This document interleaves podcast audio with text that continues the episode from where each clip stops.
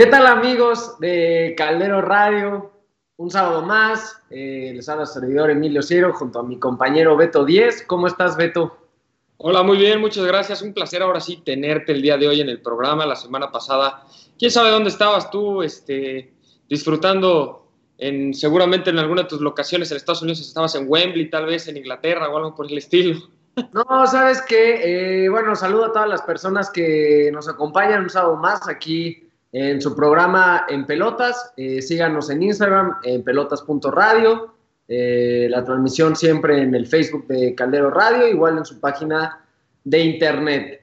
Eh, no, Beto, fíjate que estaba haciendo un poco de investigación, tuve ahí un viaje que tuve que hacer porque traemos mucha información, primicias que no las van a ver en ningún otro lado y la gente va a entender por qué no me presenté, van a decir que dónde estaba, pero es que tenemos demasiadas noticias el día de hoy. Eh, ahora sí que para los amantes del base, eh, pues no, no va a ser un programa enfocado para ellos. Entonces, si su kit es el béisbol, pues eh, probablemente este no sea su programa favorito, ya que tenemos noticias de básquetbol, tenemos ya la previa del arranque del NFL, tenemos resultados del US Open, hablando de tenis.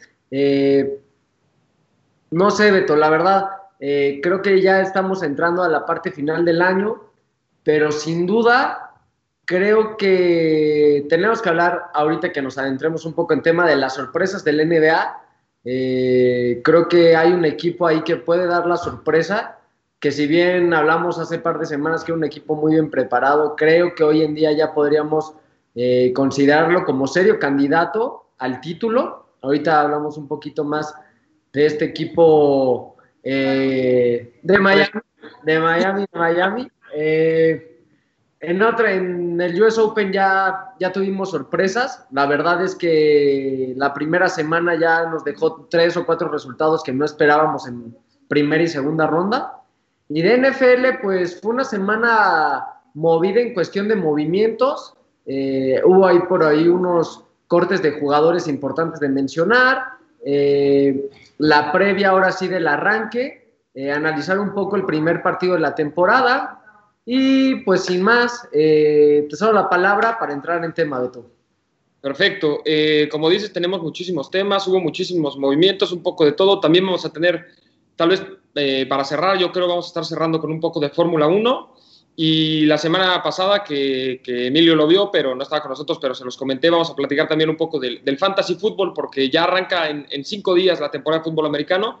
Y como les decía, pues es un, es un buen juego, es un buen momento. Y aquí en Pelotas, pues los podemos estar manteniendo semana a semana en una pequeña sección dedicada a, unos buenos picks, a cómo funcionar en el fantasy y cómo, cómo poder vencer a la competencia. No sé qué te parece, Emilio.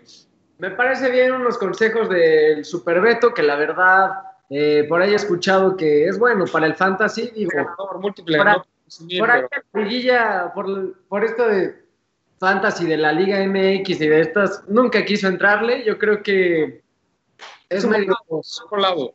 Es acatón para la Liga MX. La verdad, eh, nuestros compañeros de Barra Brava ya tendrán la información porque ya ha habido bastantes noticias también de la Liga MX. Eh, bueno, yo veré su programa porque quiero ver qué opinan de, no, no, no creo que se enojen si, si mencionas rapidísimo tu noticia de los rayos.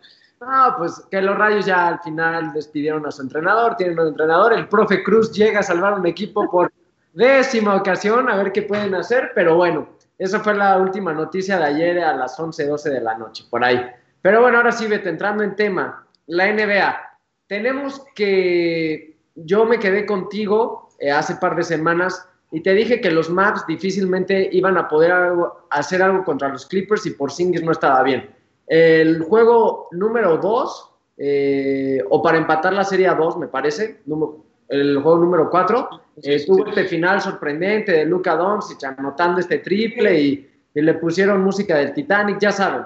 Pero al final, como te mencioné, sí es un jugador que aportaba, pero pues al final no, no es un jugador determinante todavía. Puede llegar a serlo, está muy joven. Pero bueno, los Clippers avanzaron de una manera ya cómoda en los últimos dos partidos, por así mencionarlo. Eh, los Lakers eh, derrotaron a... ¿A quién derrotaron los Lakers, Beto? Es que ahorita estoy con que ya están enfrentando a Houston. En la, bueno, los Lakers uh, derretaron apenas ahorita al.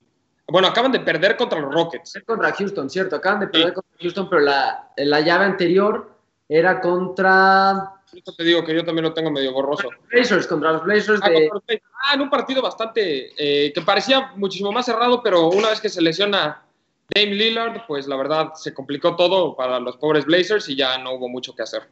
Sí, al final, eh, lo que te digo, LeBron y Davis y compañía, pues supieron resolver muy bien el.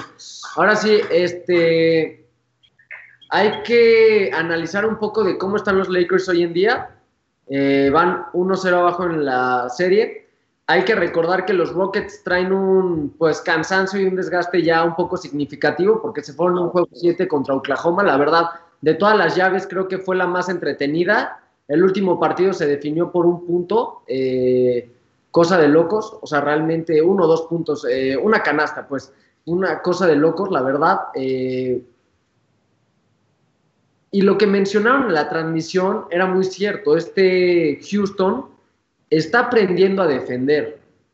Hemos hablado que su juego se centraba básicamente en dársela a Harden, Harden triples y los que metiera bien y si no también. Si ganaban era porque Harden salía en una muy buena noche si no, pues no, porque no tenían defensiva. Eh, están empezando a, defender mejor y se vio contra los Lakers. La verdad, los Lakers también siento que es un equipo que cuando se quieren, cuando quieren jugar, cuando se lo proponen, hacen maravillas. Eh, esta serie va a estar muy pareja. Yo no veo claro que puedan pasar los Lakers y chance y nos rompen el pronóstico tuyo y mío de que llegaban a la final, porque te digo, los Rockets están aprendiendo a defender mejor y vaya, qué buen momento para estar aprendiendo a defender mejor dentro ya de la burbuja y en los playoffs. O sea, no estás hablando de que lo están haciendo en la temporada regular. Y mira, ya, ya, nos, dirá, ya nos dirá la gente que, está viendo los partidos y todo qué opinan, pero a mí también, digo, Harden ha tenido muy buenos partidos, pero me ha gustado muchísimo lo que ha hecho Russell Westbrook por estos Rockets.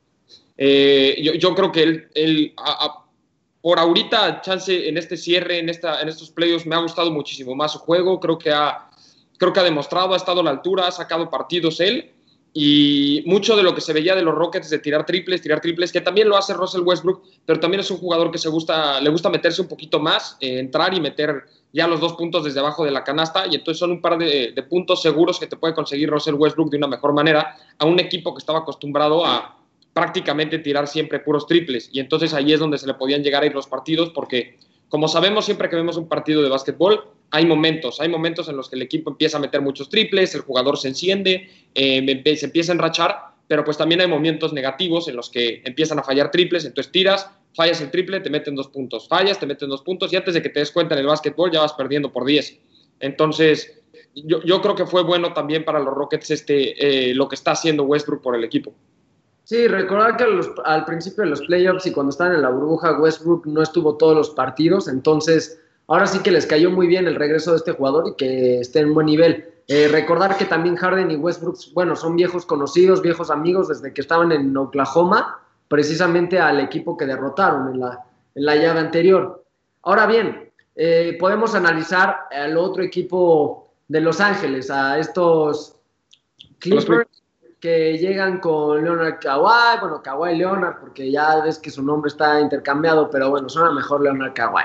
Eh, con Paul George y demás. Al final, eh, Patrick Beverly traen un muy buen equipo, realmente. Eh, se vio en la última parte igual, menciono los últimos dos juegos contra los Maps, los aplastaron, esa es la verdad. ahora bien, este equipo está aprovechando que los Nuggets también tuvieron una muy buena serie, bueno, serie, no, tuvieron una, una muy buena llave en el sentido de que estuvo muy entretenida para nosotros, lograron remontar al Jazz, pero el cansancio está ahí. Se vio en el primer juego donde estos Clippers, además de que tienen más nivel, aplastaron a estos Nuggets que la verdad ya llegaban bastante cansados por la semana que tuvieron, las dos semanitas que se echaron ahí contra el Jazz. Ahora bien, te voy a preguntar, yo creo que los Clippers van a aprovechar eh, ahora sí que su nivel para echar estos Nuggets rápido en cuatro partidos, máximo cinco, y tener estos días de descanso porque van a pasar. Eh, probablemente, a menos, yo no veo que los Clippers se queden fuera. O sea, realmente creo que tendría que ser una sorpresa eh, bastante grande que los Nuggets logren remontar un 0-1 y además saquen estos Clippers. Ahora los Clippers van a tener que esperar a los Lakers o a los Rockets. Eh, ya teniendo a estos tres equipos como posibles eh, candidatos ahora sí que llega a la final, de estos tres, ¿a quién ves más fuerte? ¿Beto? ¿A unos Clippers que van a descansar probablemente más? ¿O a unos Lakers o Rockets que probablemente se vayan a un juego 6 o 7 incluso?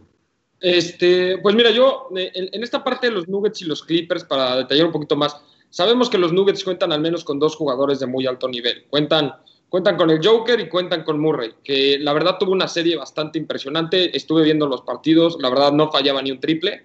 Yo creo que esto es de los momentos que estábamos hablando en racharse. Pero los Clippers, la verdad es que se ven muchísimo más poderosos, vienen muchísimo más descansados y yo creo que van a liquidar la serie bastante rápido y posiblemente la terminen con un 4-1. Eh, no, sé, no sé si tuviste la oportunidad también de, ver el, partido de los Raptors contra los Celtics. Sí, eh, que, los Celtics, que los Celtics estaban, bueno, lideraban la serie 2 a 0 y con esta victoria que parecía cantada, se iban a poner 3 a 0 y prácticamente liquidarla para los Raptors, remontar un 3 a 0. Por más bien que estuvieran jugando los Raptors, se veía muy complicado contra unos Celtics que la verdad juegan muy bien. Eh, y yo creo que le da un poco de vida y le da un poco de momentum y le da un poco de emoción a estos Raptors haber sacado el partido con punto cinco segundos en el reloj. Si no tuvieron la oportunidad de verlo, búsquenlo en internet el video porque eh, anotan los Celtics, quedan cinco segundos en el reloj y en una jugada anotan triple los Raptors para darle la vuelta al partido. Eh, les recordamos en, nuestro Instagram, en pelotas.radio, tuvimos el resultado al instante, estuvimos allá al pendientes del partido para poder dejárselos y para que también lo puedan estar siguiendo, lo puedan estar checando. Y la verdad tuvimos un partido bastante cerrado. En la parte de, los demás, pues bueno, Houston está al parecer dando la sorpresa entre comillas porque se lo está sacando a los Lakers, un Houston que sabíamos venía también muy fuerte, que venía a competir, no venía de paseo a los playoffs. Y se encuentran unos Lakers que sabemos que si salen a jugar con todo, yo, yo creo que los Lakers no deberían tener problema en un buen día contra los Rockets pero los Lakers han estado teniendo muchos días relativamente malos y no se habían enfrentado tal vez a un rival como lo es eh, eh, los Rockets de Houston. Y, y los Rockets no le, no le, van a perdonar ni un solo partido a los Lakers que no quieran salir a jugar con todo. Entonces, si no se ponen las pilas los Lakers, podríamos estar hablando de una de las sorpresas de la, de la temporada, tal vez no tan grande, pero sí, sí una sorpresa importante al estar dejando fuera a los Lakers, dando un muy buen partido y dando muy buenas sensaciones Harden con Westbrook. Y por el otro lado tenemos la llave del hit contra los Bucks, que me parece es la que querías comentar desde el principio del programa, que, pues la verdad tenemos una sorpresa enorme del hit. Eh, se habla muchísimo de una lesión de Antetokounmpo, que tal vez no está al 100%, que está jugando no a su full capacity, pero la verdad es que pues no es lo que esperaríamos de un MVP. Mira, Beto, yo me acuerdo que cuando empezábamos el programa y mencionábamos de cómo se perfilaban los playoffs del NBA, varias veces mencioné que a Tetocumpo es este jugador que en temporada regular te hace maravillas y que en los momentos claves, y se vio hace un año, se apaga. La verdad, este joven Yanis es impresionante su juego, pero es de estos tipos de jugadores que en temporada regular te hacen magia y a la hora que necesitas que respondan, pues no, no, no, no, no logra dar ese salto. Eh, la verdad, eh, muchos pensaban que Miami no podía dar la sorpresa por mejor que, que hayan jugado contra los Pacers y demás.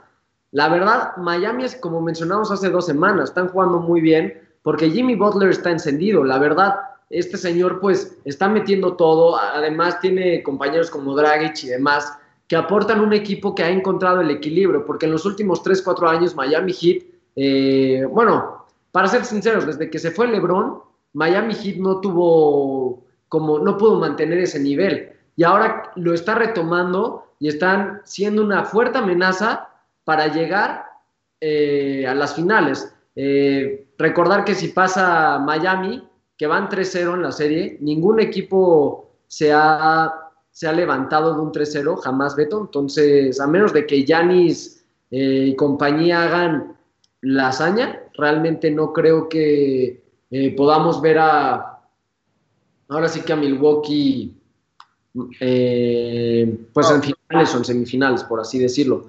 Al final, eh, Miami se va a enfrentar al ganador de los Raptors y los Celtics. Creo que esa serie, si bien va 2-1, eh, como bien mencionas, los Raptors tuvieron muchísima suerte el, pues el final del último partido. Kemba Walker está jugando muy bien, entonces estos Celtics vienen bastante fuertes.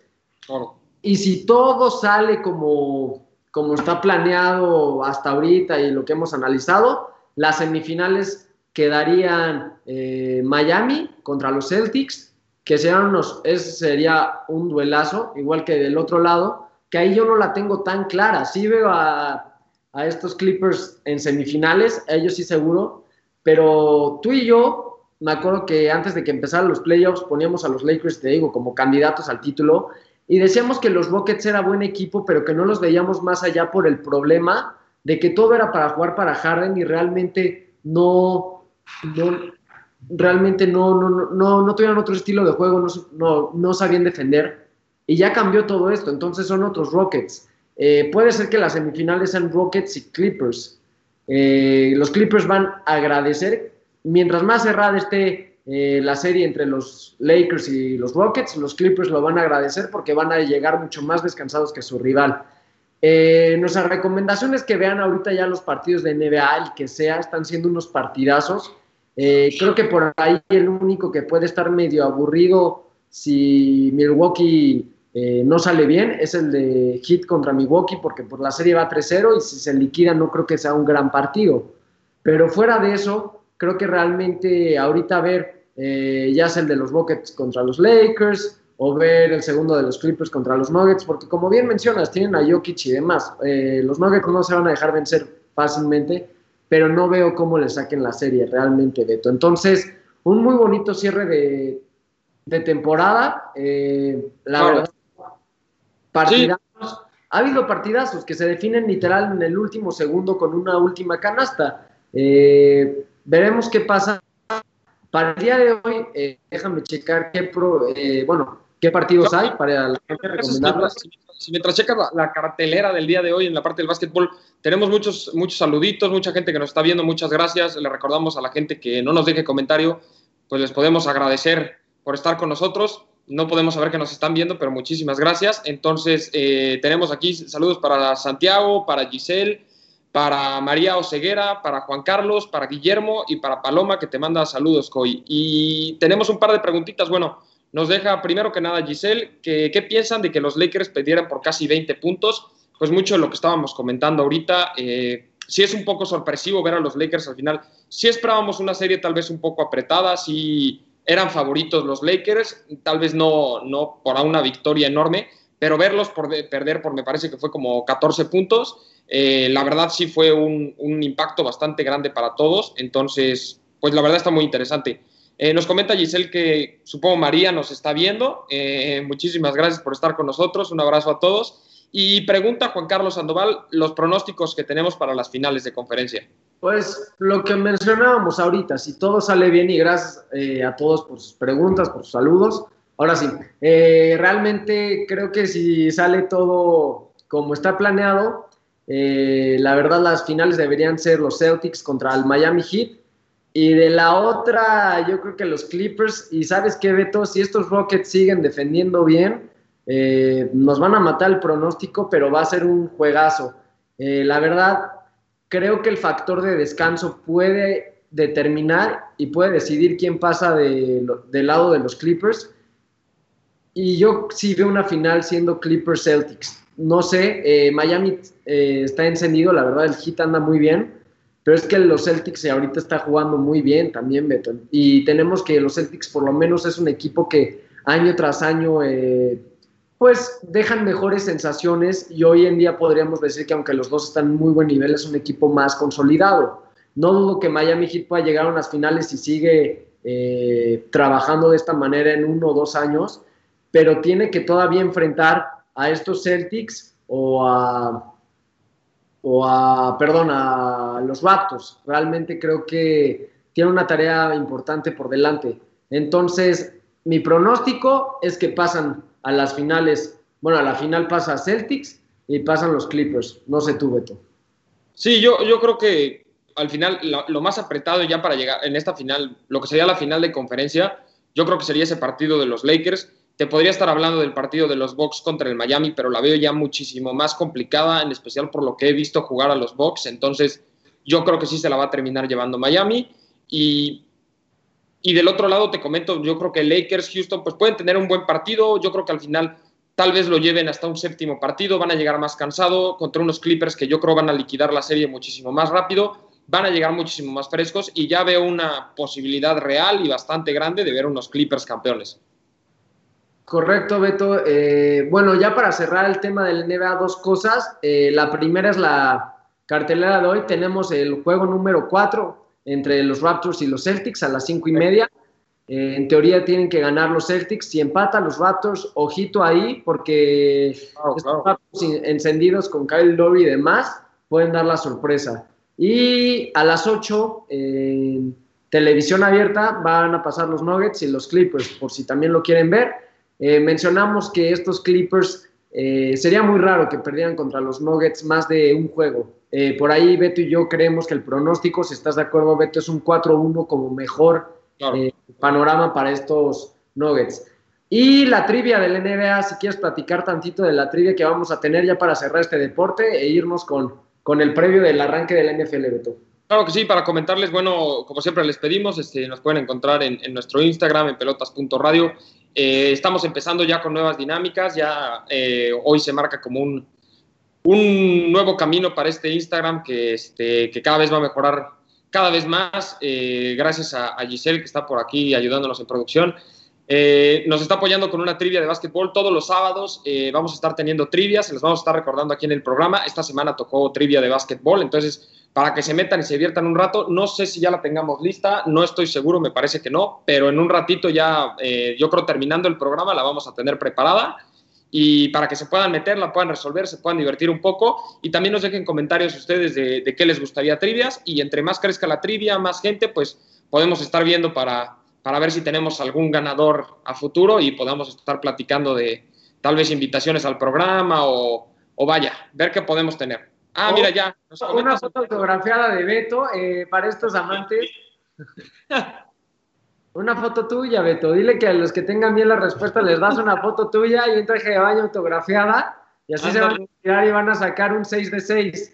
Vas a ver cómo se, llena el Instagram, se, nos quiebra, se cae la página. Nos comenta Santiago, que siempre está con nosotros, que ya está la trivia y ya participó. Muchísimas gracias por participar, por estar con nosotros. Y bueno, adelante, eh, participen en la trivia de básquetbol. Pues bien, Beto, este, si quieres ahora vámonos, ahora sí con NFL, que traemos varias noticias. Eh, tenemos eh, pendiente el que nos expliques los secretos del fantasy para poder ganar ahí en nuestras ligas.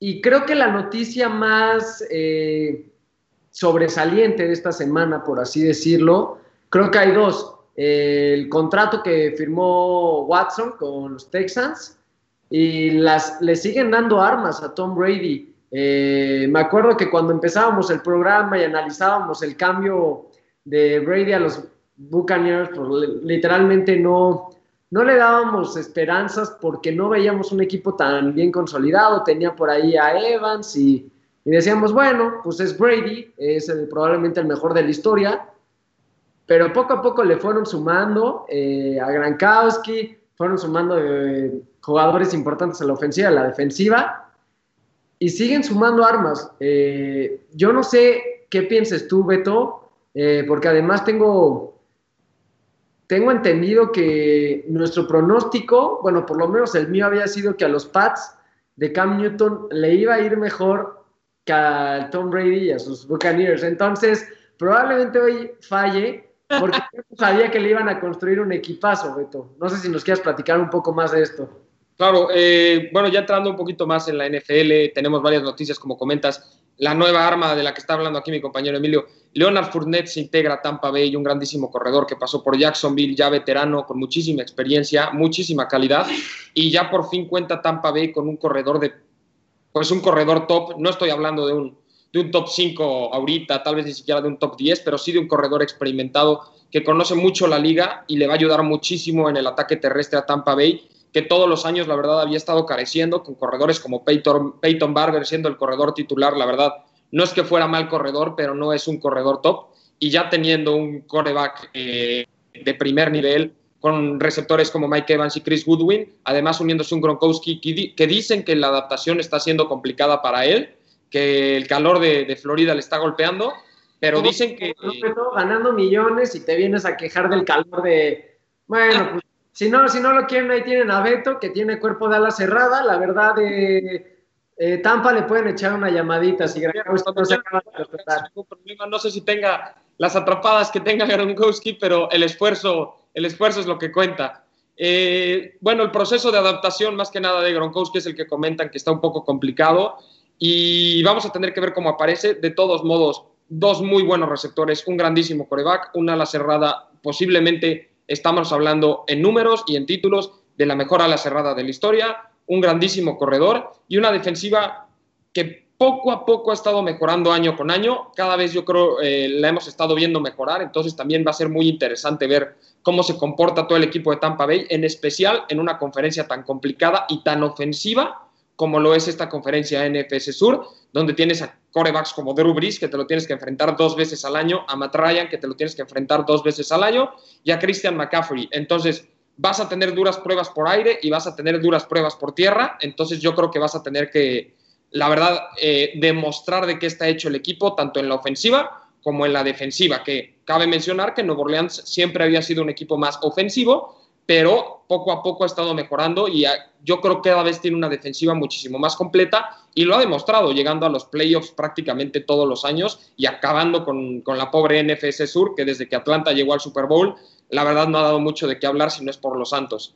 Eh, también discutir un poco el contrato de Deshaun Watson, que es el que comentabas, se convierte en el segundo mejor contrato, por decirlo de alguna manera, por debajo del de Pat Mahomes, pero es un contrato más corto, pero si lo analizamos como solo por, eh, digamos, año por año, digamos, este, este año va a ganar más dinero de Sean Watson, entonces técnicamente por este año es mejor el contrato de Sean Watson, 40 millones al año por cuatro años, alrededor de 111, 120 millones eh, garantizados.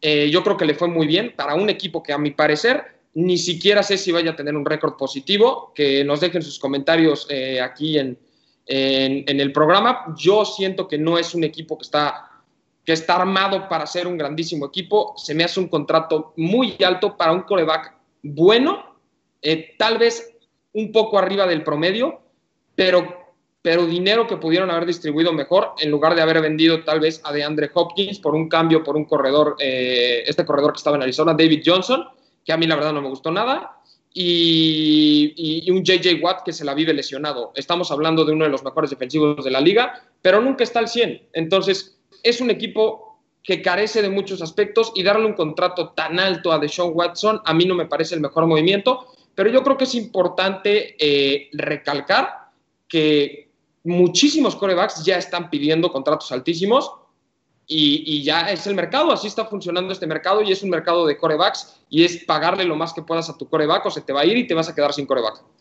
Sí, totalmente de acuerdo, Beto. Eh, mencionamos hace unas semanas que con el contrato de Mahomes eh, íbamos a tener como esta tradición, o si, así lo quieres llamar, de que los corebacks iban a querer ser los mejores pagados. Eh, Igual que lo vimos en su momento, por ejemplo, en el fútbol, cuando la transferencia de Cristiano Ronaldo al Real Madrid, pues fue la transferencia que rompió eh, los precios que se tenían establecidos. Y hoy en día, eh, pues ahora sí que una compra y venta de jugador por menos de 100, 100 millones de euros no la encuentras. A lo que voy es que es muy raro que un jugador de élite de los mejores 10, mejores 15, eh, esté por debajo de los 100 millones de euros. En el caso de ahora sí que los Tejanos de Houston, los Houston Texans, pues estoy de acuerdo contigo que realmente es un contrato alto. Eh, sí es un coreback que tiene calidad. Eh, como bien mencionas, le quitaron a su mejor arma de Andrew Hopkins, que hay que recordar que se fue a Arizona, eh, como mencionaste. Arizona que va a tener a dos grandísimos receptores como Hopkins y Fitzgerald, la verdad, va a tener buenas armas.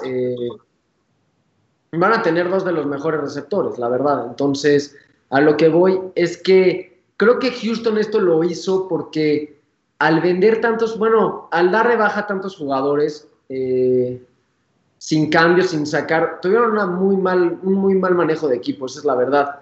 Y de ser un equipo que ya estaba siendo constante en lugares de playoffs, vas a ver que Houston, eh, con su mala planeación, dos o tres años por lo menos no creo que pasen eh, a los playoffs. Eh, recordar que a partir de este año entró una nueva regla que hay un comodín extra por, por división y demás, bueno, por conferencia, por así decirlo. Entonces, creo que será importante ver cómo, cómo se va desarrollando Beto. Perdón, dos por lado, dos por lado porque tienen que enfrentarse, dos por lado.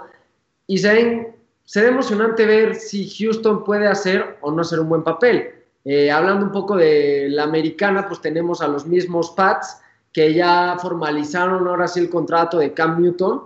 Y pues veremos cómo Cam Newton eh, logra llenar un poco el hueco que dejó Tom Brady eh, yo creo que le va a ir bien a Cam Newton. No espero que sean campeones, ni mucho menos la primera temporada. Pero si se le da el juego correcto, pues sabemos que es un coreback que por lo menos ya llegó a un Super Bowl, que lo perdió de manera muy fea. Pero bueno, es un coreback que ya está aprobado en la liga. Y estás hablando que si es sano, tiene brazo, tiene velocidad. Y pues ahora sí que es Super Cam. Y Hablando de corredores, ya para que también estén enterados, el famosísimo Adrian Peterson que estaba eh, hasta el día de ayer en, mi equipo querido en Washington Football Team, Washington FC, creo que suena mejor, eh, lo cortaron, Beto, y realmente mencionaron, salió en buenos términos con toda la organización. Y es que la verdad Washington en el free agency y demás, eh, y en el draft, trajo a estos jóvenes porque hay que recordar que el estilo de Rivera eh, es estos jugadores, eh, voy a decir chaparros, pero claro, que miden más que tú y yo, Beto, pero bueno, chaparros para la liga, muy rápidos, entonces ya los pueden ocupar ya sean como running backs o como receptores o, o como ahora sí que un híbrido entre las dos. Y la verdad, Peterson ya no tenía cabida en los Redskins. Y al parecer le está saliendo una, novia ahí en la americana que habrá que ver si, llega a un equipo donde pueda tener tal protagonismo. Eh, creo que los Redskins no tienen como un, perdón, Redskins ya no, Beto, disculparán ustedes, después de 20 años de decir Redskins no, eh, creo que Washington tiene, no tiene un, un equipo tan sólido y tan variado como para permitirse dar jugadores de baja eh, y cortarlos de un día para otro a una semana de empezar la NFL. Eh, creo que de los vaqueros tienen un gran reto, que ya hablaremos el siguiente sábado, si te parece bien, yo creo que le tenemos que dedicar el 80% del programa porque ahí ya habremos tenido el primer partido, que es Kansas City contra Houston, jueves, eh, Thursday Night Football. Abren, siempre abren en la casa del campeón. Eh, normalmente esa es la tradición. Veremos qué nos trae la NFL ahora sí, Beto. Pero sin más, ya, dijimos todas las noticias. Exacto. yo, creo, yo creo que nos dejaron, mira, nos dejaron un par de comentarios. Eh, antes de entrar un poquito en el fantasy, que les como ya van a arrancar la temporada ya seguramente entre mañana y el, miércoles vayan a estar realizando los fantasy, si quieren juntar con amigos, hay gente que ya lo tiene. Eh, primero que nada, responder a la gente, muchísimas gracias por estar comentando. Nos comenta Luigi que a corto plazo el contrato de Watson es mejor que el de Mahomes por menos compromiso y más flexibilidad para hacer un cambio. Eh, yo estoy de acuerdo con Luigi, mucho de lo que estábamos comentando hace ratito. El contrato yo creo que también es mejor, es muchísimo dinero, al año se ve muchísimo mejor y le da muchísimas más posibilidades a futuro, tomando en cuenta que la verdad sí mantenga el nivel que ha mostrado se espera que sí, a menos que sufra de una lesión, yo no creo que vaya a tener problema para mantener un buen nivel. Y nos comenta Santiago, ¿qué opinan del contrato que acaba de firmar Keenan Allen en cuatro años, 80 millones, convirtiéndose en el segundo receptor mejor pagado en la liga? Yo creo que Keenan Allen es un grandísimo receptor. Yo creo que ha dado mucho a, a los cargadores y con este nuevo coreback, yo creo que se le paga este dinero esperando que pueda coordinar con el nuevo coreback de, los cargadores, que pueda demostrar, que pueda dar mucho más de lo que había estado dando, que de por sí ya era muchísimo, y si sí ganarse esos 80 millones, aún así creo que van a estar saliendo noticias tal vez de receptores mejor pagados. Yo creo que Keenan Allen se me hace un gran receptor, tal vez eh, para los cargadores sí valga 80 millones, pero cuando lo ponemos en comparación con otros receptores de la liga, a mi parecer no es un top 5 de la liga, tal vez pueda ser un top 10, tal vez, pero no, para mí no es un top 5 de la liga, habiendo grandes talentos en la NFL como Julio Jones, como DeAndre Hopkins, como Chris Goodwin, eh, eh, como Michael Thomas, etcétera, etcétera, etcétera. Muchísimos grandísimos receptores que a mi parecer en talento son mejores, pero Keenan Allen le ha dado muchísimo a la organización de los cargadores, entonces yo creo que es una buena forma también de agradecerle al jugador con un buen contrato y que se quede eh, cuatro años más al menos en el equipo hablando ya un poquito del, fantasy, ¿no? Para, para no, no, perder mucho tiempo, para que estén informados, empezando también, eh, abrimos la posibilidad aquí en Pelotas, eh, no podemos estar con ustedes todos los días, tenemos el programa nada más los sábados y sabemos que el fantasy es algo que de lo que se tienen que ocupar todas las semanas. Si tienen alguna pregunta del fantasy, si les ofrecen un trade, si no saben a quién draftear, si no saben qué hacer y nos quieren hacer sus preguntas directamente, nos la pueden dejar en los comentarios o nos pueden escribir directamente al Instagram de En Pelotas, nos pueden mandar un DM, un mensaje, y ahí los podemos estar apoyando nosotros. Yo voy a estar checando los mensajes, los voy a estar ayudando. Voy a estar yo de todos modos haciendo muchísima investigación para que, para que también estén seguros de que no simplemente les estoy dando nombres, tengan la confianza que todo lo que les diga pues va a estar bastante informado. No soy, no veo el futuro, tampoco, tampoco puedo asegurarles que todo lo que les diga va a funcionar, pero, pero los puedo ayudar también un poco para encaminarlos y mi compañero Emilio aquí también los puede estar apoyando. Eh, para los que no saben lo que es el fantasy, mucho de lo que les estaba platicando la semana pasada, es un juego donde, donde pues normalmente te puedes reunir con amigos o lo puedes hacer con desconocidos. Se requieren aproximadamente alrededor 8, 10, 12 personas para que sea entretenido. Y el propósito es como si tú fueras un equipo y empiezas a draftear jugadores.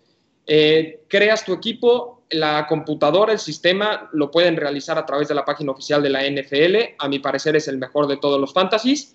Eh, va a empezar a, hacer como un draft aleatorio en el que a cada uno de ustedes les va a tocar un orden diferente y van a tener que draftear a los jugadores. Eh, una vez que eh, alguno ya draftea a un jugador, ya no puedes entonces tú draftear a otro jugador, bueno, al mismo jugador. Eh, digamos, van por turnos y vas armando un equipo. Normalmente la composición del draft, aunque puede tener variaciones, suele ser de un coreback, dos corredores, dos receptores, un flex que puede ser corredor o receptor, lo que tú decidas colocar, un pateador y una defensiva. Ah, y un tight end. Eso suele ser lo que, lo que compone el draft. Y luego además tienes una banca que normalmente se componía entre cuatro o cinco jugadores, pero por esta situación del COVID han estado brindando un poco más de espacio para la banca. Estos jugadores los puedes tener tú en tu banca, no te suman puntos al final de la semana, pero son prácticamente para que no te los roben otros jugadores y los puedas tener como recambio en el caso de que alguno de tus titulares o se lesione o esa semana descanse el equipo. ¿Por qué? Los puntos se van sumando en base a lo que los jugadores hagan en la realidad. ¿Qué quiere decir esto?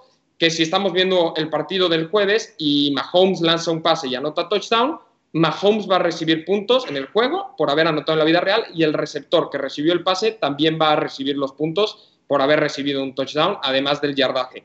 Entonces, la verdad es un juego que combina con la realidad y nos pone muchísimo más atentos y nos hace los juegos muchísimo más entretenidos. Eso es básicamente el fantasy, por si lo quieren probar. Eh, se pueden meter, pueden leer directamente todas las reglas ahí para que yo tampoco me esté aquí todo el tiempo gastándome todo el programa. Igual si tienen dudas, eh, las pueden dejar en el programa o las pueden mandar directamente por, por el Messenger de En Pelotas en Instagram. Eh, ya pronto estaremos abriendo la página de Facebook para también ser más accesibles con ustedes y poder tener muchísimo más contacto para que no, no se nos pierdan. Eh, y bueno, eso es básicamente el draft. Eh, nos dejan de comentario, por ejemplo, Santiago, ¿en qué ronda del draft recomendarían draftar un coreback y cómo decido el orden de posiciones? Esa es una muy buena pregunta también para la gente que está comenzando. ¿Qué se recomienda empezar? Se recomienda empezar 100% con un corredor. ¿Por qué? Porque el corredor siempre se tiene un corredor titular y va a correr el 70% de las jugadas, teniendo así siempre una posición de balón. Normalmente, cada vez que el equipo tenga la pelota, el corredor va a recibir el balón. El problema de tener un coreback es que si, digamos, lanza 10 yardas, el receptor le van a dar un punto por esas 10 yardas y al coreback solo le van a dar punto 5. Entonces tampoco es un muy buen asset empezar con un coreback, aunque sea alguien que lance mucho, porque su recorte, los puntos de yarda se recortan a la mitad, además de las probabilidades de una intercepción, de que lo lleguen a agarrar atrás, pérdida de yardaje. Entonces se recomienda comenzar con un corredor porque suelen hacer la mayor cantidad de puntos. Lo vemos todos los años. El año pasado tuvimos a Christian McCaffrey. Se los digo desde ahorita, si deciden hacer un draft, tienen el pick número uno, agarren a Christian McCaffrey. Ese sería como el pick número uno a realizar. Siempre tomen un corredor. Se puede ser Christian McCaffrey como número uno y ya dentro de las siguientes opciones tienen a corredores como Ezequiel Elliott, tienen a corredores como eh, Derrick Henry. Eh, vaya, tienen que tomar esta decisión de agarrar un corredor y luego depende de cómo vaya progresando el draft. Si digamos ya tomaron a todos los demás corredores, pueden aventurarse por un receptor, un receptor que sepan que es el número uno del equipo y sea muy importante. En el caso de Atlanta es Julio Jones. En el caso de Tampa Bay tienes división, tienes a, a Evans y tienes a Goodwin. Entonces, en ese caso los dos son muy buenos receptores, pero sí tomar en cuenta que se pueden estar repartiendo los puntos eh, tienes a Keenan Allen en, Los Ángeles Chargers, es una buena opción porque es el mejor receptor y va a ser el uno. Tienes a Michael Thomas en Nueva Orleans. Eh, todo, toda esta clase de decisiones siempre tomar entonces a un primer receptor de un equipo y a un corredor. Yo recomendaría tomar a un coreback hasta tal vez la cuarta o incluso la quinta ronda, dependiendo de cómo se esté moviendo su draft.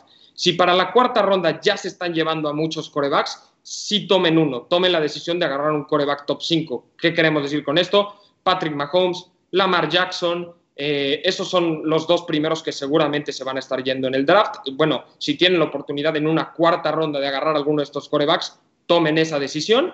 Y si se empiezan a ir más o menos, ya tomaron esos dos, pero no se han ido otros, en la quinta ronda puedes asegurar un coreback seguro como lo es Matt Ryan, te podrías aventurar por Tom Brady. Eh, vaya, toda esta clase de decisiones se van moviendo mucho por el draft, pero esa básicamente sería mucho del orden. Comenzar con corredor, luego tratar de asegurar un buen receptor, o si ya se los llevaron a otro buen corredor, luego ya sería el receptor o el corredor que te falte y cerrar con un coreback y luego cerrar las demás posiciones, dejando para el final al pateador y en una también quinta ronda, si tienes la oportunidad de cerrar a un grandísimo tight end como George Kittle, por ejemplo, también sería una buena opción.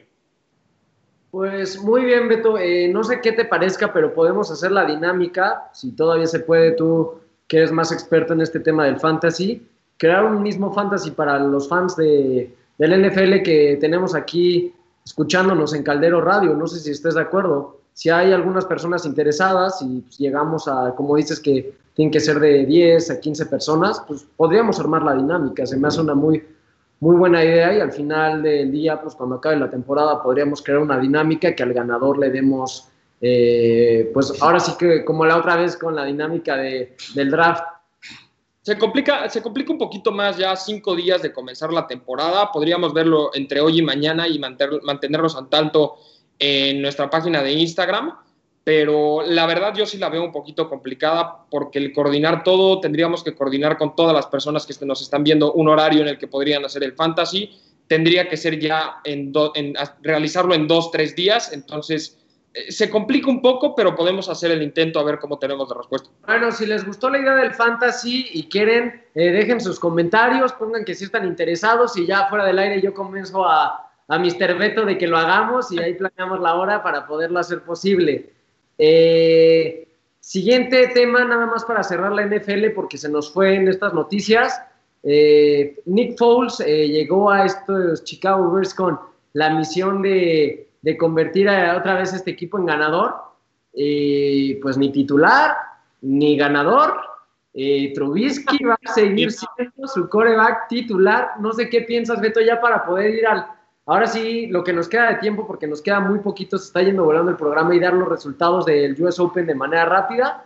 Nada más, eh, ¿qué opinas en esta cosa? Eh, en este tema, perdón, de que Trubisky va a ser el, el coreback. Es que es una cosa infame.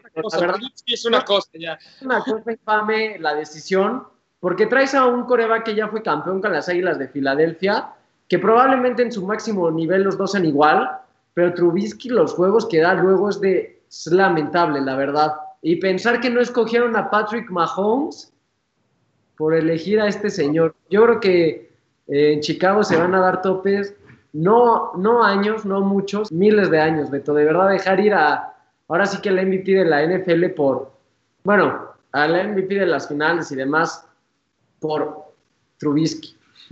Sí, yo creo que han habido muchos errores así, se, se siempre, a lo largo de la historia vamos a estar hablando de errores claro que podemos culpar a Chicago, pues ellos tomaron la decisión, pero tampoco, digamos, en esta parte de decir, no sabíamos que Mahomes iba a ser lo que fue. él no llegó a la NFL y se plantó como titular en su primera temporada, entonces nunca llegó como el prospecto número uno. Trubitsky al final tenía sus atributos, algún factor tuvieron decisivo para agarrarlo, pero el tiempo da la razón y al final Trubitsky fue un, un, es una decepción y es increíble, yo no sé qué esté pasando en esos entrenamientos de Chicago, porque el único modo en el que Trubisky sea titular sobre Foles es que no es que Trubisky sea mejor que Foles, es simplemente que Foles es peor que Trubisky.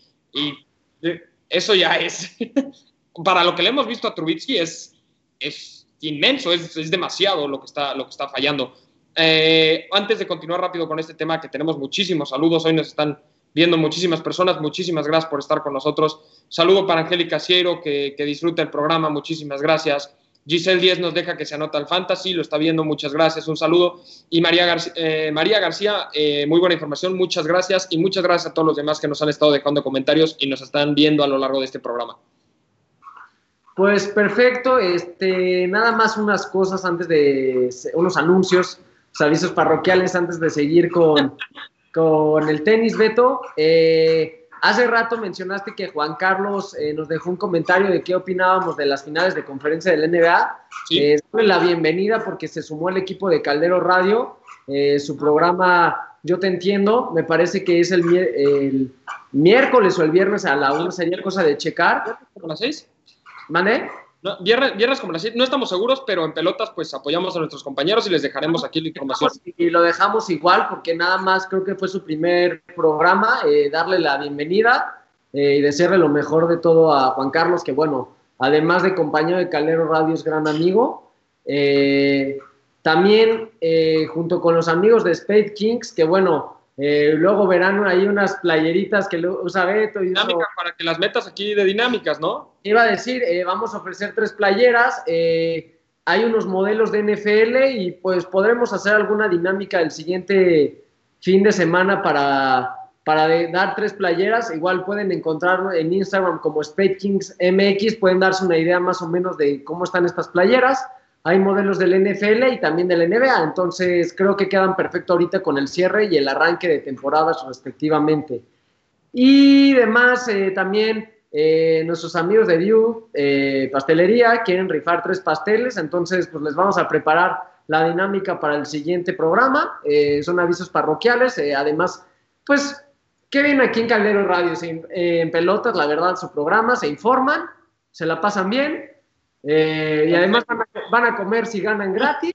Eh, van a ponerse una playerita, eh, pues, ad hoc con el cierre de temporada y con el arranque del NFL. Entonces, pues este es su programa en pelotas y vámonos rápido con... Pues bueno, como, como podrán ver, ya estamos empezando a trabajar con diferentes personas. Esperen esta clase esperemos poder cada vez tener más apoyo y bueno, pastel, con la pastelería, con estas playeras, la verdad nos apoyan muchísimo, nos ayudan para poder manejar dinámicas y para ustedes que nos ven, pues también para que estén más motivados también dentro de estas dinámicas y tengan la oportunidad de ganarse ya una playera, un pastelito por allá y también se, al mismo tiempo se estén entreteniendo con el programa. Pues muy bien, Betón, por ahí ya, eh, ya vi que mencionaron algunos que se apuntan al fantasy, entonces, pues ahorita lo platicamos fuera del aire, estaría bueno, eh, la verdad, y si no, pues a mí sí me interesa una liga contigo. Eh, quiero saber a ver quién, quién sabe más. Eh, ya diste tus pronósticos. Yo creo que calladito, escogiendo un buen coreback, aunque digas que no es lo recomendable, por ahí te puede dar pelea. Pero bueno, ahora sí pasemos al, al US Open, al tenis. Y mencionar que Djokovic rápidamente sigue ganando, sigue invicto este año, si bien hubo una pausa de cinco meses. Yo no sé cuándo va a perder este jugador, la verdad. Estamos viendo a a un fenómeno. Eh, Djokovic sigue ganando. Eh, derrotó en tres sets el día de ayer a, John Leonard Struff, este alemán que no juega nada mal, pero pues nada que hacer contra Djokovic. Creo que las sorpresas hasta ahorita en el US Open es que echaron a Raonic, que la verdad eh, venía jugando muy bien. Eh, la verdad le dio como esta incomodidad a, a Djokovic la semana pasada en la final, el torneo de Cincinnati. Eh, pues ahora sí que se lo despacharon rápido. Eh, a Cameron Norrie también, eh, Devinovich Fokina, que es este español joven de 21 años, me parece 22, también dio la sorpresa. qué bueno que España esté teniendo buenos tenistas porque el día de mañana que se vaya Nadal, eh, y ya se fue Ferrer hace pues unos añitos, pues realmente como que dejaba este hueco eh, en el tenis en España, pero qué bueno que hay buenos prospectos. Pero yo creo que la sorpresa eh, que más, pues ahora sí que no esperábamos, Beto, fue Tsitsipas. Eh, la verdad, este jugador que es número 3 del mundo, me parece, déjame checar el ranking, número 6, perdón, eh, Stefano Tsitsipas, el dios griego, como lo conocen en el mundo del tenis, eh, perdió en 5 sets contra Borna Koric. la verdad, un partidazo, pero hay que mencionar que Tsitsipas dejó ir 6 match points. Para los que no saben muy bien qué es el tenis, match point es cuando literal es el punto del partido, como ahora sí que como lo dice su nombre, eh, dejó ir seis match points en el cuarto set, cuando iba dos, dos sets por uno arriba. Y pues al final dejar ir esos puntos, le voltearon el segundo set y en el tercero le ganan por 7-5. Eh, la verdad era un poco del análisis que hablábamos de esta Next Gen que sigue teniendo muchísimo talento, como él lo es Tsitsipas, como lo es eh, Zverev, mi Rublev ahí va, la verdad en Cincinnati no, no demostró buenas cosas, pero mi gallo Rublev ahí va, Beto, esa es la verdad. Eh, cada vez va pisando más fuerte. Para mí el que es el mejor talento de la Next Gen, eh, junto con Shapovalov y demás. Eh, de Minor ahorita está jugando con Kachanov, que igual es como un encuentro de Next Gen. Pero ya sin entrar mucho y sin desviarme, creo que esta Next Gen sigue sin dar el salto el que Tsitsipas eh, no pueda lograr meterse, eh, no pueda derrotar, no pueda ser campeón ni él ni Zverev hasta ahorita, sí te da, sí te indica que el tenis cuando se retienen estos tres monstruos, pues va a sufrir un... Obviamente ya va a ganar alguien en la Next Gen, pero el nivel va a bajar, la exigencia va a ser... Eh, Murray, por ejemplo... Nada, obviamente Murray Murray el otro día también pierde contra Auger Aliasim, que es igual de la Next Gen, pero Murray se entiende porque hace mucho dejó de ser Murray, eh, dejó de ser este tenista. No es lo mismo que si eh, Auger Aliasim le hubiera ganado a Djokovic, por ejemplo. Eso sería la sorpresa de la semana y le hubiéramos dedicado todo el programa, probablemente. A lo que voy es que seguimos teniendo estas sorpresas de repente en el US Open pero pues de, me pronóstico no creo que alguien derrote a Djokovic. Otra vez Djokovic va a ser campeón, que va a llegar a su Grand Slam número 18. Claro, eh, la verdad es que, la, noticia había sido, vaya, que me parece que fue en Cincinnati, por primera vez en el año, Djokovic había perdido un, un tie break. Ah, un tie break, sí, iba como 10-0, además. Exacto. sí, sí. Entonces, si esa es la noticia de de que perdió algo, pues yo creo que a ver cuándo lo vamos a ver perder, pero un partido.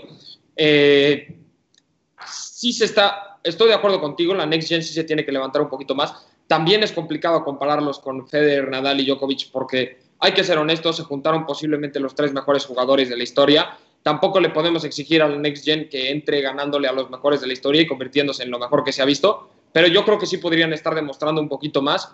Siempre se están quedando atorados tal vez con, con jugadores vaya, si hubiera perdido, como dices, contra Djokovic, pues tal vez era entendible porque viene invicto, viene en modo, en modo bestia, pero están dejando ir varios partidos que no deberían estar dejando ir, deberían estar llegando muchísimo más lejos. Eh, como comentábamos, como lo pusimos en el Instagram de Pelotas, como dices, se va Andy Murray, jugador experimentado, eh, Raonic también, que había dado un buen espectáculo en Cincinnati, parecía que podía tal vez regresar, pero se vuelve a quedar atrás. Eh, entonces, vemos que de los, de los experimentados, de los que sabían, los únicos que se mantienen son los tres grandes. Y eso también te indica, pues, pues sí, son, son los mejores de la historia, lo estamos viendo, ¿sabes? Eh, ya, ya entonces ver a la juventud, pues sí esperaríamos que sí le estén ganando a estos jugadores, como dices, a Andy Murray, que le estén ganando a Raonic, que lleguen y se presenten y le ganen a, no sé, ya incluso Tiem, como que ya empieza a salir de la juventud, ya se empieza a meter a los tenistas experimentados pero yo creo que, como habíamos dicho hace muchos programas, el que más y mejor se ha visto ha sido tiempo. Sí, de acuerdo contigo. La verdad, eh, como acabas de mencionar y mencionaste unos minutos, Tsitsipas ¿tú crees que no se va a estar lamentando haber perdido el partido de ayer? Y no tanto porque pues, un partido te lo pueden sacar, son las remontadas que normalmente llegamos a ver en este deporte. Pero el simple hecho del escenario de no tener a Federer, no tener a, eh, a Nadal, con Murray ya eliminado, realmente te quitaron varios, pues ahora sí que te quitaron a los mejores probablemente de la historia y era tu oportunidad porque se habla mucho de la Next Gen, que, que si es Berev, que si Shapovalov, que si de Minor, pero la verdad, Beto, los medios y los fanáticos centran sus esperanzas. Eh, no sé qué piensas tú, hace unos años era Zverev, creo que hoy la cara principal de la Next Gen se llama Stefano Tsitsipas, eh, creo que es el tenista como que más eh, expectativa ha creado y no puede dar el paso. En partidos sí le ha ganado a Nadal, le ha ganado a Djokovic, le ha ganado a Nadal en Arcilla, en Madrid, el año pasado. Estás hablando de un jugador que nivel tiene. Mira, mira que ganarle a Nadal en Arcilla es difícil y luego ganarle en su país. Madrid, pues, sí. Le ha ganado a Djokovic, eh, a Federer probablemente no recuerdo un partido, pero seguramente ya le ganó. Entonces, sí tienes un jugador que ha podido derrotar estos monstruos, pero algo pasa, no sé si es la presión de los Grand Slams, el cansancio que arrastran varios días, porque hay que recordar que normalmente los partidos de torneos que no son Grand Slams es dos de tres sets y los Grand Slams son tres de cinco sets. Hay partidos que pueden durar cuatro o cinco horas, realmente es un desgaste y nada más tienen un día para recuperarse, es muy poco el tiempo que tienen de recuperación estos atletas. Entonces, al final, creo que sigue pesando. Habrá que ver si hay la sorpresa este US Open que alguien que no sea Djokovic lo gane. Eh, será difícil porque Djokovic, como bien comentas, además de que nada más no había perdido un tiebreak y creo que de sets ha perdido uno o dos, o sea, una cosa en todo el año es una cosa. Por ahí perdió dos contra la final contra Team en Australia que se supo reponer a un 2-1. Vaya, por eso es Djokovic, por eso, claro, creo que nadie ha remontado mejor que Djokovic y Nadal en la historia. Estos dos eh, tenistas, la verdad, lo que hacen es de aplaudir. Entonces, será interesante ver qué hacen estos tenistas. Si Djokovic puede lograr eh, ponerse a un Grand Slam solamente a uno de Nadal y a dos de Federer siendo más joven. Y la semana pasada empató a Nadal como máximo ganador en la historia de Masters 1000. Al final estás Estamos seguros que Djokovic en números eh, va a ser el más ganador, a menos de que algo extraordinario pase. Eh, tenemos que ver cómo Federer regresa y ver cuánto gas le queda a Roger, porque la verdad, después de una lesión, yo hemos comentado, eh, la verdad, Federer, para estos fanáticos que aman a Federer, seamos sinceros, yo creo que está esperando jugar las Olimpiadas, poder participar, intentar ganar esta medalla de singles que nunca ha podido. se ha quedado muy corto en la final de 2012 contra Murray precisamente en los Juegos de Londres y demás. Pero Federer ya no podemos decir que va a ganar eh, más Grand Slams. Por ahí puede ganar uno o dos, viéndome muy optimista, Beto, pero no creo que, no creo que le alcance eh, para poder empatar a Djokovic en un futuro. Eh, Djokovic, estás mencionando que cuando se retire Federer, Djokovic va a tener tres Grand Slam y Nadal nada más uno, seguro, por así decirlo, porque Arcilla Nadal es invencible. Pero bueno, creo que ya se nos fue el tiempo, creo que quieres agregar, agregar algo rapidísimo de la Fórmula 1. Sí, porque tenemos, y nada más porque tenemos un, la verdad una noticia bastante interesante. Además de que Checo Pérez vuelva a arrancar en cuarto, su compañero me parece va a arrancar como hasta séptimo lugar. Entonces, pues, puntos para Checo dentro de la escudería. Y lo más importante, eh, no parecerá eh, raro que viéramos a Hamilton quedándose con el primer posición para la carrera de mañana. Lo que sí es interesante es que parece ser, eh, me parece que sí, Hamilton eh, obtuvo la vuelta más rápida en la historia de la Fórmula 1. Entonces, nos dice lo que es el coche ahorita de Mercedes, nos dice lo que está haciendo el equipo de Mercedes y nos dice lo que está haciendo Hamilton ahorita con ese Mercedes. Es de otra categoría. O sea, lo que se está logrando en Mercedes con ese corredor, con ese equipo, es de otro nivel, de otra categoría. Entonces, la verdad, Muchas felicitaciones a todo Mercedes, muchas felicitaciones a Hamilton. ¿Y qué te parece si cerramos con unos saluditos que tenemos muchísima gente, muchísima gente nos vio el programa de hoy, muchísimas gracias. Eh, ¿Quieres empezar tú? De verdad, eh, muy buen programa, Beto, varias noticias, esperemos que el siguiente programa sea mejor y nos vean mucho más y gracias a todos por, por sus comentarios y, y que se anotan al fantasy y demás. Eh, bueno, terminemos el programa. Eh, últimos saludos, despedidas. Santiago, Guillermo, Giselle, Angélica, eh, María García, Fer Ciero, Vicky Betancourt, María García, Lisa Torres y Luigi Centeno, Carlo Valera. Es que ya se me borraron todos los anteriores, pero muchísimos, no sé si te parece, pero... En todo, todos, entonces saludos a todos. Pues Beto, eh, tenemos ahora sí que una cita, no romántica, pero sí de amigos, el siguiente sábado a la una, aquí en Caldero Radio, en su programa En Pelotas. Eh, veremos cómo ya quedaron las cruces de la NBA, ya van a estar definidos prácticamente las semifinales. Eh, veremos, analizaremos la previa de la final del US Open porque se va a jugar en domingo, justamente este domingo en 8, entonces tendremos la previa de la final y el análisis de la, del primer partido del NFL y el previo de la de, bueno, ahora sí que los demás juegos de la semana 1 del NFL. Sin más, pues Emilio Cieiro, mi compañero Beto Díez, les damos las gracias también a Juan Carlos en producción por siempre estar al tanto y echarnos la mano siempre. Y pues les mandamos un saludo, síganse cuidando. Muchas gracias por sus comentarios. Recordarles, nos encuentran en Instagram como en pelotas.radio trivia de NBA, eh, más contenido, noticias al momento. Siguiente sábado a la una los esperamos aquí en la transmisión en Facebook, en la página de internet, en su programa, en Pelotas, aquí en Caldero Radio. Muchísimas gracias, nos vemos la próxima semana. Estén al pendiente de nuestra red social Instagram, eh, ya pronto estaremos abriendo Facebook.